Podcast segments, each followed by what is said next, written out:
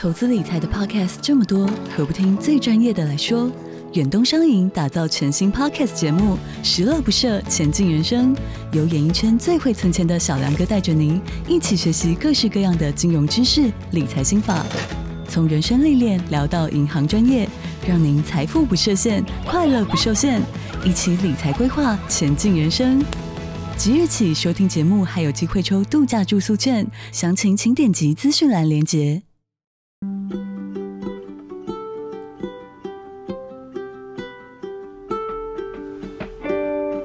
大家好，欢迎收听《小资变有钱》这个节目，是由 Dr. Selina 专为所有小资族量身规划的生活理财节目，希望大家从日常生活的议题当中轻松的学习投资理财，有机会改善经济，翻转人生。那如果你喜欢收听我们的小资变有钱 Podcast 频道的话，呃，请记得订阅追踪我们的频道，并给我们五颗星的评价。那今天呢，我们的录音室呢来了一个闪闪亮亮的女生，然后也是我一直都很喜欢的凯利哥。Hello，Selena 好，然后各位听众大家好，我们要一起变有钱这样。我看到凯利的时候，我就会觉得。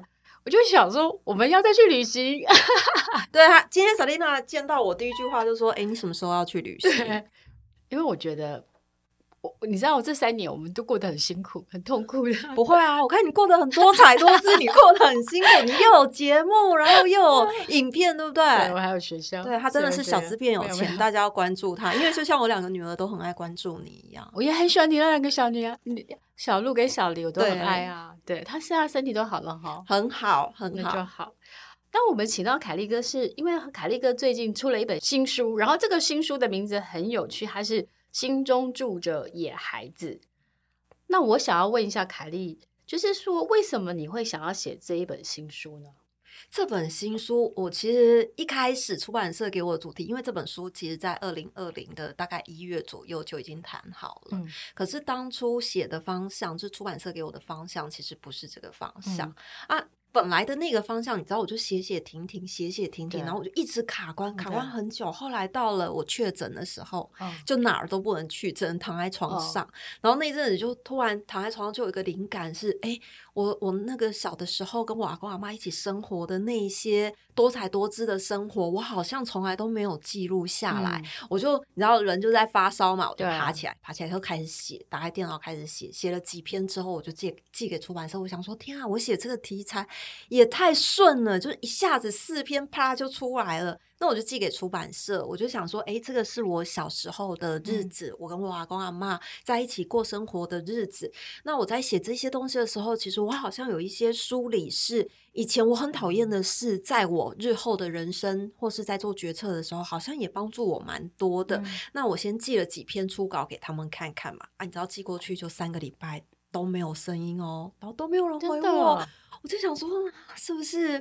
我自己写自己的故事，觉得很有趣，可是别人看起来不见得是会很喜欢的。嗯、后来等了大概到了第四个礼拜的时候，我就鼓起勇气问他们，然后他们就说：“我们所有的人都好喜欢，因为我们做了很多跨部门会议，嗯、然后就不管二十几岁的、三十几岁的、四十几岁，甚至五十几岁，他们都可以从那几篇里面的文字去找到一些共鸣的感觉。然后我就觉得天啊，那太棒了！然后后来就开始写下去，然后就一路写的非常的顺，这样。”哦，可是从那个时候到现在也过了，其实其实整个书写的过程大概半年而已。哦、可是这本书整个架构就前面一直在卡关。哦、我知道写书很痛苦哎，有时候像我最近出的那个《小资变有钱的超强执行榜》，我也是写了两三年呢。啊，那本你写两三年，嗯、我以为你写这闭着眼睛都架没有没有没有，因为呢，我觉得有时候身为作者会有一个卡关的点是说，你会的东西要把它变成就是别人看得懂的东西。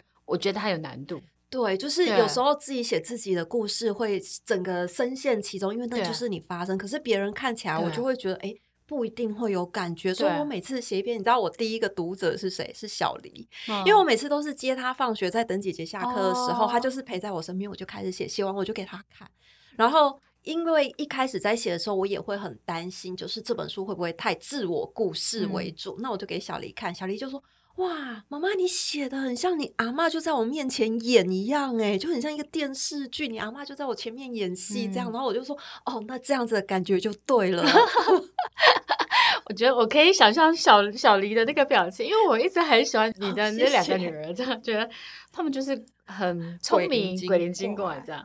那我我其实想要问一下，就是说，因为其实我看这本书，我会有一个很大的共鸣，是因为我小时候也是我阿妈带大的，那我就会觉得说，其实我们那个时候的成长过程跟现在其实环境差很多，所以其实特别是。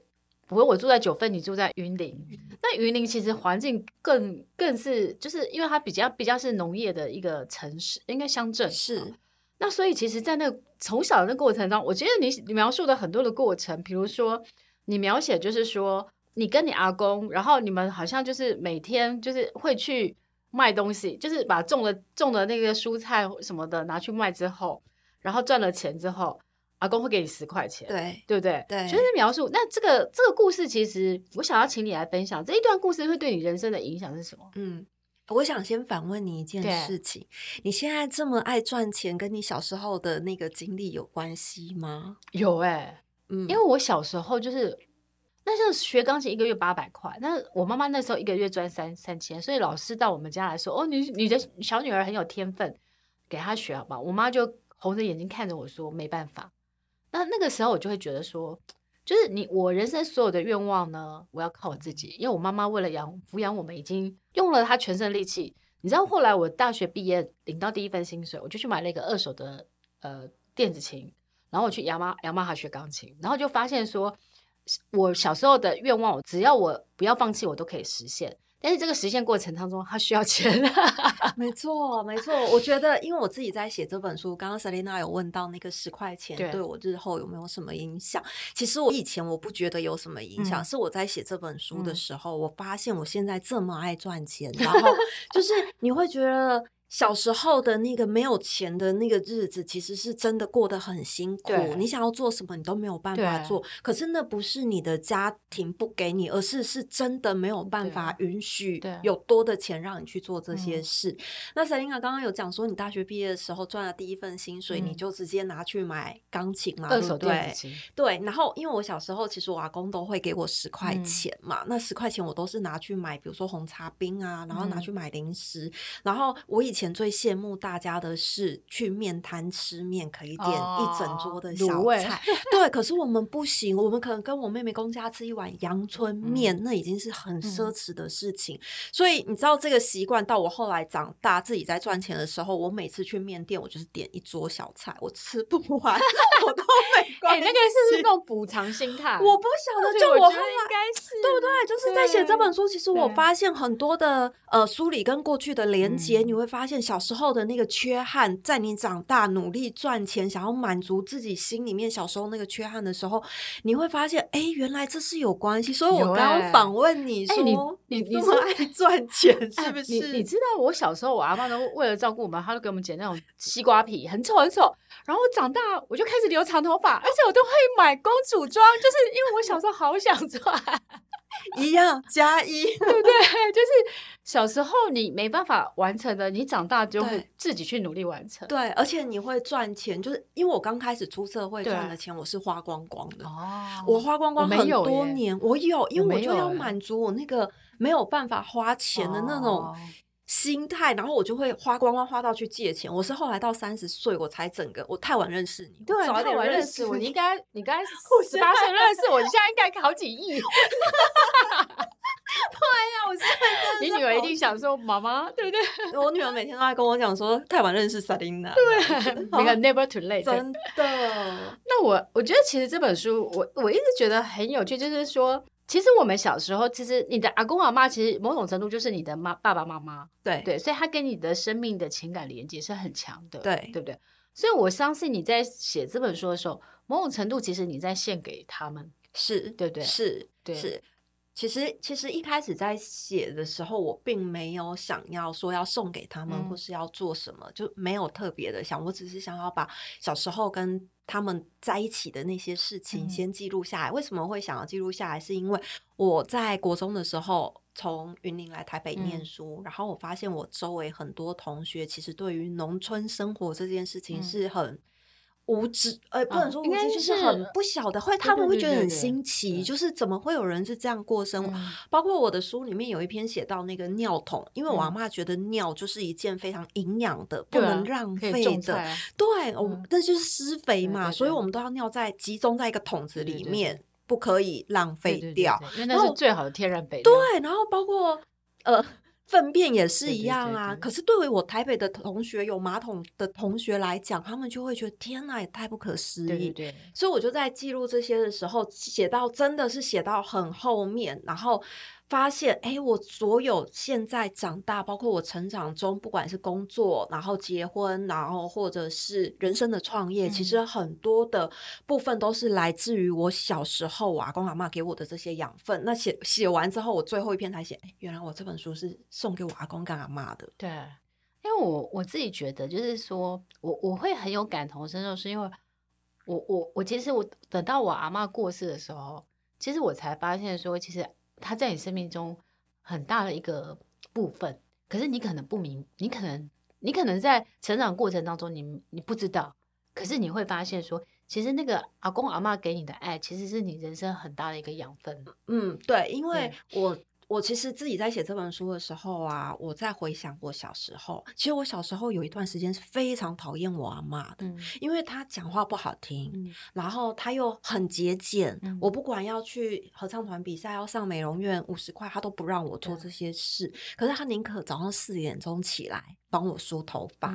嗯这是他对我不同的爱的表现。嗯、那包括我里面也有写到，就是他要我嫁给养猪的那个才会是致富的人生关键啊！他没有想到要靠自己啊！你阿妈应该 这个，他说嫁给叫觉得要叫你去嫁给养猪，他应该是觉得养猪可以让你衣食无缺吧？对，而且因为云林很多养猪场都是大户，然后每次一头猪就卖非常多的钱，他就觉得你就是嫁给养猪场就是人生至胜的胜利组。没错，没错。然后，因为我那阵子就非常讨厌我阿妈，因为我不喜欢别人帮我做决定，嗯、尤其是要结婚嫁人这件事情。就那么小哎、欸。十七岁，我阿妈就觉得我可以准备嫁，哦、因为我阿公四十五岁都当阿公了。对了，那时候的人 都早婚。对呀、啊，所以我觉得十七岁他们就已经觉得高中毕业可以了，可以嫁了，就是已经成年了。然后那时候就帮我物色了好几个养猪场的 的产，那算是产条吗？养猪养猪大亨。对呀、啊，然后。所以他就时不时就会载我去别人的家里面相亲，对对对对。然后啊，那时候相亲有相出什么吗？没有啊，我就一天到晚都在生气啊，哦、因为他就会把我的电话，因为那时候手机就刚好正在发，对，对，在流行的时候，然后他就会把我手机号码到处给卖猪的 亲朋好友，然后就破，就是让他们的孩子打电话给我做一个就是约约的动作，这样、哦、对啊，所以我那阵子其实也非常讨厌我阿妈，因为她会连我的择偶条件都要挑选。哦、那我自己在写这篇的时候呢，其实我自己在回顾她自己的人生这件事情，她会因为我阿妈其实娘家很有钱，可是重男轻女，让她不能读书。她从小就没有念书，这样她就是文盲。然后后来她结婚之后嫁到了大家庭，那因为那个家庭很贫穷，就瓦工的原生家庭是很贫穷的。她嫁进来，他要帮忙照顾所有一大家子的生计等等，所以他就会觉得，哎，如果让他的女儿或是他的孙子也走上了他这条路，其实是很辛苦的。那他一定要想办法让我们下半辈子是过得衣食无缺，是过得很好。所以，可是，在当时我是非常讨厌。对，我不明白，我就会觉得我阿妈真的是个讨厌鬼，怎么会一天到晚迫使我去嫁给我不想要的人？嗯、可是后来年纪再大一点，自己当了妈妈，嗯、然后再写这本书，再回过头去想这些事情的时候，哎，原来我阿嬷心里面背后是有这样的含义。虽然现在死无对证，但是但是其实真的是有脉络可循的。他是会害怕他的下一。代的孩子们、孙子们走上他这一条很辛苦的路。我我我觉得，其实我我爸阿嬷那一辈，因为他们可能就是呃生活成长的环境更辛苦，更重男轻女，嗯、所以他们其实基本上是没有受过什么好的教育。然后他们可能又嫁给穷人，所以他们觉得他自己一辈子辛苦之后，他不要让他的女儿跟他的孙女可能重蹈覆辙。所以其实那个背后，其实也是他爱你一种方式。其实我们小时候都不明白，不明白都觉得阿嬷好白，阿嬷讨厌。我们还自以为是年轻人，啊就是很包括结婚的是呃，结婚出嫁，因为我不晓得就是。现在一般台北的女生会不会也这样？可是，在我那个年代，我已经来到台北，已经是一个很文明的年代了。可是，我阿嬷却说，所有的呃。迎娶的规格都要按照古礼的方式来进行，嗯、可是古礼的那个方式，我就会觉得，第一是浪费钱，第二是浪费时间，第三是浪费人力。就是要结婚的是我跟我老公两个人，啊啊、其实我即使去公证我都 OK，、嗯、可我阿妈就觉得不行，就是要挂猪肉、挂甘蔗、滚床，嗯、什么反正各式各样的很，你只要想过什么踏火炉啊那些，我通通都做过。那那时候我也很生气呀、啊。可是你知道，真的是年纪到了一定的 岁月的历练之后，你回过头你会发现，哦，原来那些背后的含义是阿妈给你的祝福。对啊，对啊，对啊。嗯，但是其实就是我自己觉得，就是小时候我们都不明白。然后就像是我，我其实我我自己人生就是最后，我前一阵子就是就是去环游世界，也是因为我阿妈过世，然后我就。就是那个在灵堂看到阿妈那么小，你就突然很后悔，就是没有在她活着的时候多陪她或干嘛这样子。所以我在想，其实凯莉你在做写这本书的时候，嗯，其实你在面对你阿公阿妈的过世的时候，是不是也是就是用什么方式去疗愈这个这个伤痛呢？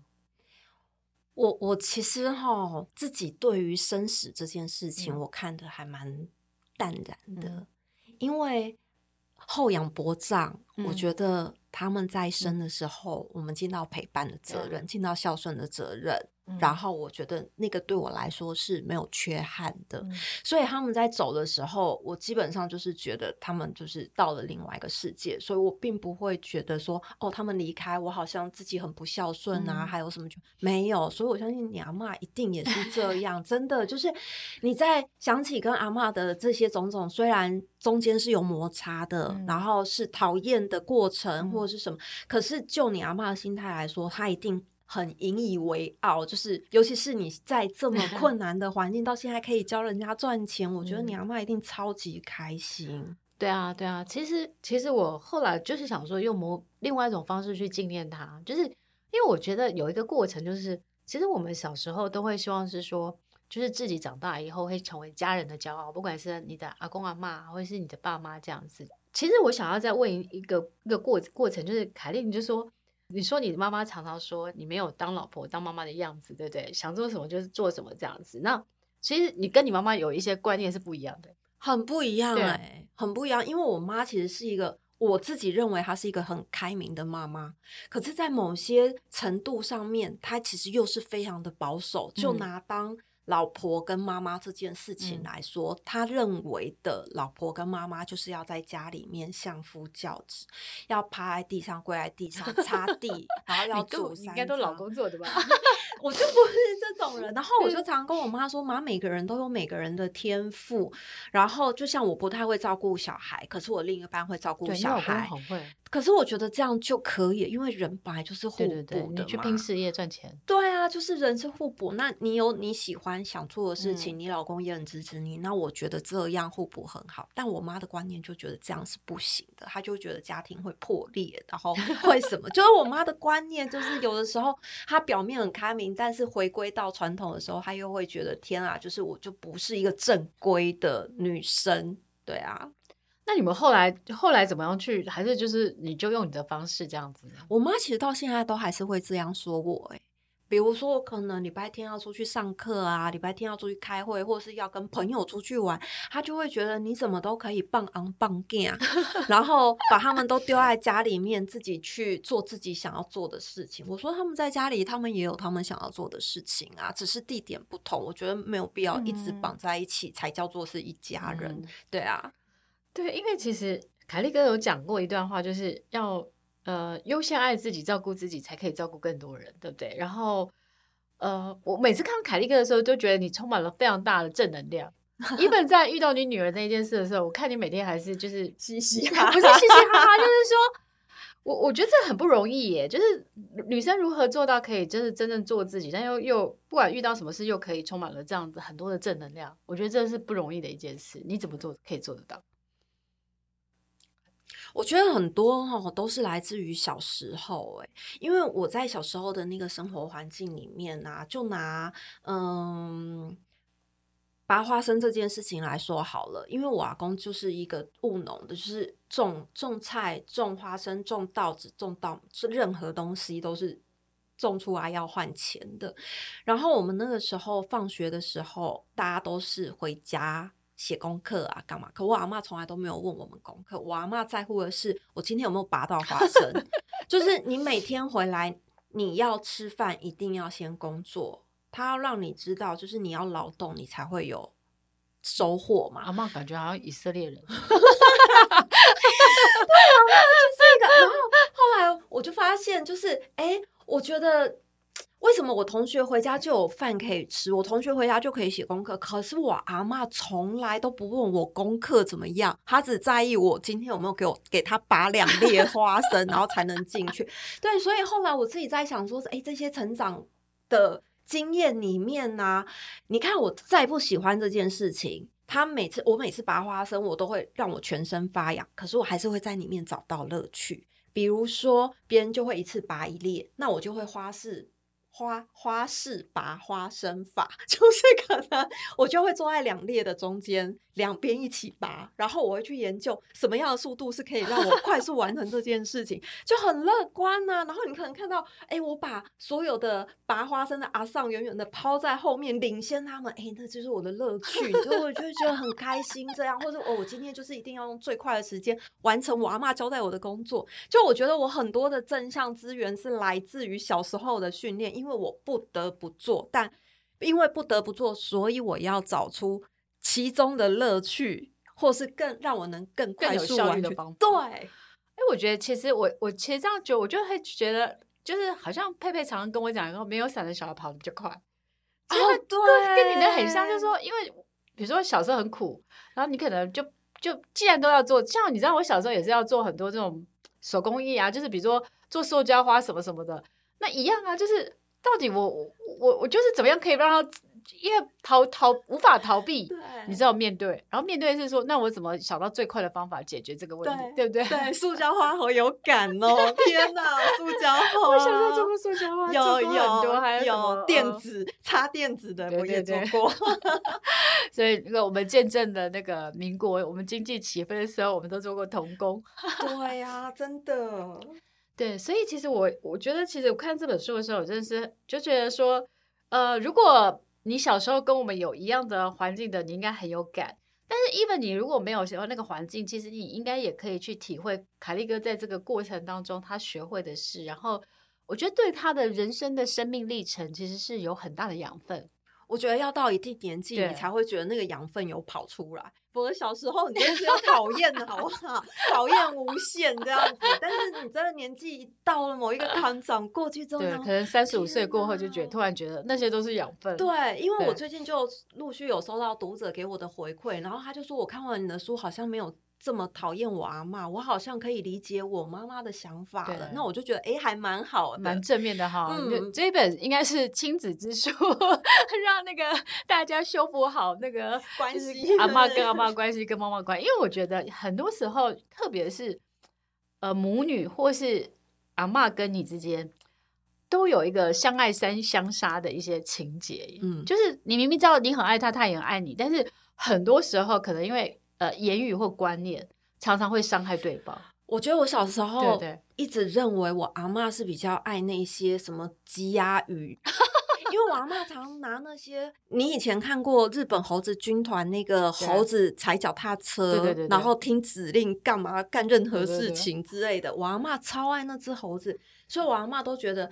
那个猴子搞拢尬一下啊，喜欢诺丽拢尬了一天啊，这样子，他就是拿我跟猴子比，或拿我跟猪比，就是很多。还说猪都还可以卖多少钱？对，然后 对，然后我阿妈，我小时候我真的觉得我阿妈爱那些东西胜过我，包括鸡呀，后院养的鸡鸭这样。后来是有一年过年的时候，因为我阿妈平常都是拿我们跟那些鸡鸭比嘛，我们就是跟。畜生比都不如的小孩这样。然后后来那一年过年的时候，我阿妈就把后面的鸡鸭拿来杀了，就是宰了这样。我想说，嗯，还好我阿妈也没有宰了我，她、啊、可能是比较爱我。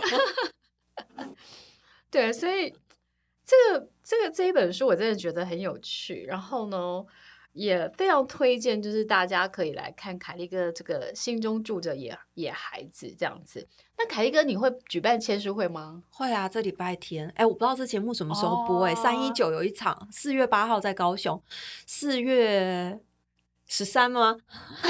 啊，十四啦，对，十四在那个台中。哦，那在应该是在那个凯利哥的那个粉丝团，对，都会可以看到这个讯息。那如果大家就是说，哎，喜喜欢这本书，然后。就是也可以上各大网络书店去买，然后或者是买了以后可以去参加凯利哥的签书会，真的很好看，真的真的真的很好看，浅显易懂的文字 真的，我就觉得小连小黎都看得懂，大家一定都看得懂。我我觉得其实一本书常常我常觉得它是跟读者的灵魂去做交流，因为它其实就是生命里面的一些故事，但是这个故事可能可以。呃，就是感动，或是启发，或是给你一些，就是甚至是帮助你跟你妈妈修补母女关系的一个呃很好的一个触媒，所以就是建议大家一定要去买这一本呃，就是凯利哥的心中新书《心中住着野孩子》。那今天我们谢谢凯利哥来上我们的节目，然后期待我们很快就可以再呃访问到更多凯利哥的一些呃人生呃更多的分享这样子。谢谢大家，谢谢赛琳娜。